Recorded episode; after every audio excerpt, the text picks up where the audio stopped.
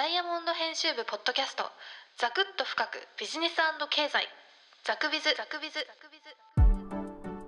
ダイヤモンド編集部ザクビズ。今回のテーマは携帯電話の料金についてです。2021年1月21日にダイヤモンドオンラインに掲載されました携帯料金大手3社の横並び値下げで窮地に陥る楽天と MVNO の悲惨という記事をもとにお届けしたいと思います。こちらの記事はダイヤモンド編集部の村井礼二記者が執筆したものです。ザクビズザクビズ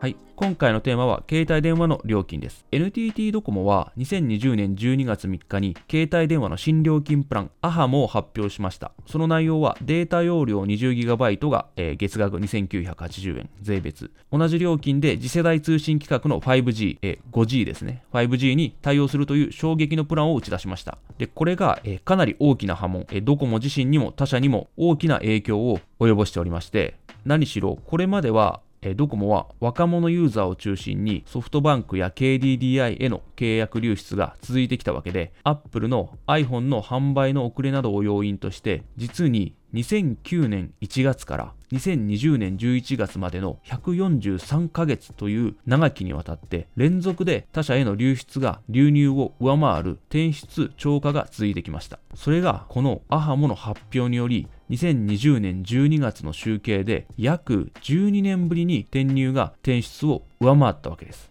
まあ、それぐらいのこの料金はインパクトがあったわけですけれども、影響はそれだけではありません。その結果、ドコモから顧客を奪い続けてきたソフトバンクと KDDI の2社は一転して流出を防ぐ策を講じなければならなくなったわけです。ソフトバンクは2020年12月22日にソフトバンクオンラインを、KDDI が21年1月13日にポボという、まあ、それぞれこれは新しい料金プランですね、発表し、ドコモのアハモに対抗するオンライン専用の料金プランを立ち上げています。いずれも3月に提供を開始する予定です。ドコモを皮切りにソフトバンク、KDDI と、え、大手キャリアの新料金プランの発表は続いて3社のプランが出揃ったわけですけれども、鮮明になったのは3社の綺麗な横並びです。ドコモのアハモに対抗したソフトバンクは全く同じ月額2980円で追随。KDDI が発表した月2480円も5分以内のかけ放題を500円のオプションとしたため最安に見えますがそれを含めると3社とも月2980円で同じ料金水準になっています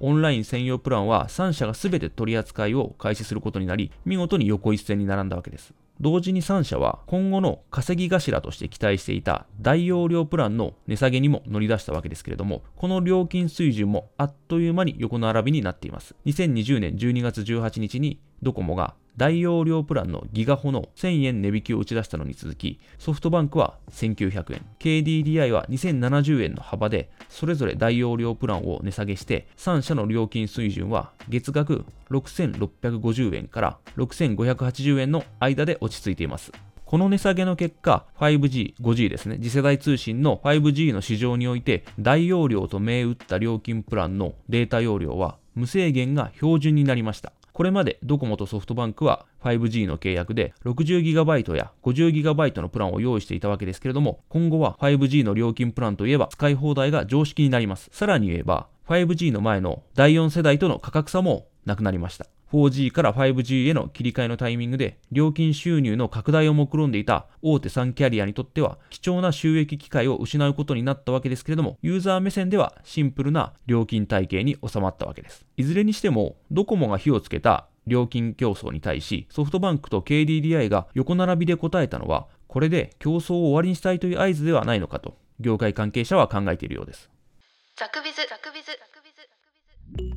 ではそもそもこの携帯電話料金の値下げ合戦料金競争はなぜ起こったかと言いますと背景がありまして2020年9月に就任しました菅首相は携帯電話料金の値下げに強い圧力をかけてきたわけです。その結果就任からわずか半年で本格的な携帯値下げが実現した。というわけです。ただしこの完成値下げとも言われる激しい値下げ圧力で思わぬ副作用が携帯電話市場に起こっています。どういうことかと言いますと、携帯電話市場というのは、ここまで紹介しました NTT ドコモ、ソフトバンク、KDDI の大手3キャリアだけではないわけです。このような大手3キャリアの料金値下げによって窮地に陥るのが第4の携帯事業者である楽天と通信大手から回線を借りて格安スマホを提供する MVNO 仮想移動体通信事業者になるわけです。この楽天と MVNO いずれも総務省が携帯市場の競争激化を期待して支援してきた新興勢力なわけですけれども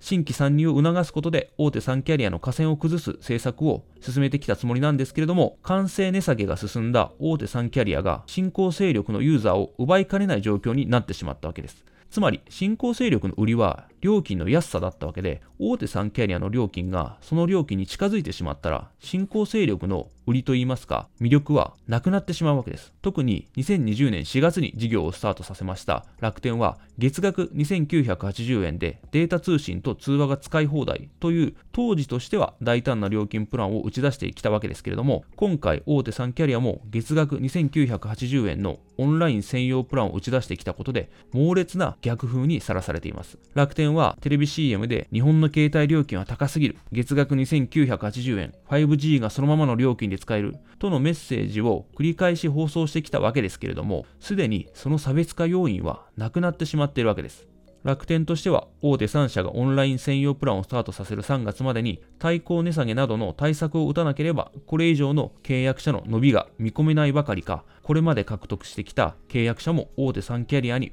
奪われる恐れもあるとこの記事は述べています。楽天が総務省に提出した資料によりますと、赤字が続く楽天の携帯電話事業は2023年頃に700万から800万件の契約で損益分岐点に達すると見込んでいるようです。ただし、大手3キャリアの対抗値下げに追い込まれれば、その黒字化計画は当然遠のいてしまうわけで、楽天の携帯事業の黒字化計画は練り直しが必須となります。あるアナリストの方は、えー、この記事で楽天単独でどこまで赤字を継続できるかを再検討した方がいい。その結果、今年中にも資本力のあるパートナーを探して事業を継続するか、事業撤退するかという究極の選択が迫られる可能性もあると話しています。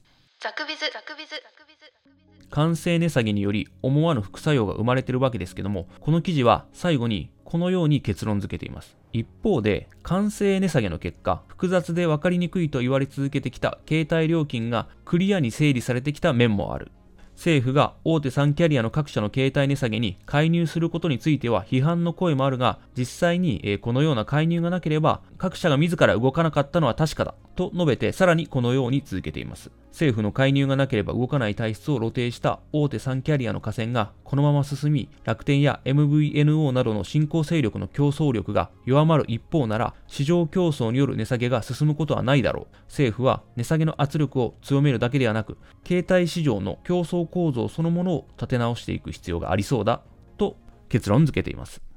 ザクビズ、ザクビズ、この記事をご覧になりたい方は、ポッドキャストの詳細欄にある URL をクリックいただければ幸いです。ではまた。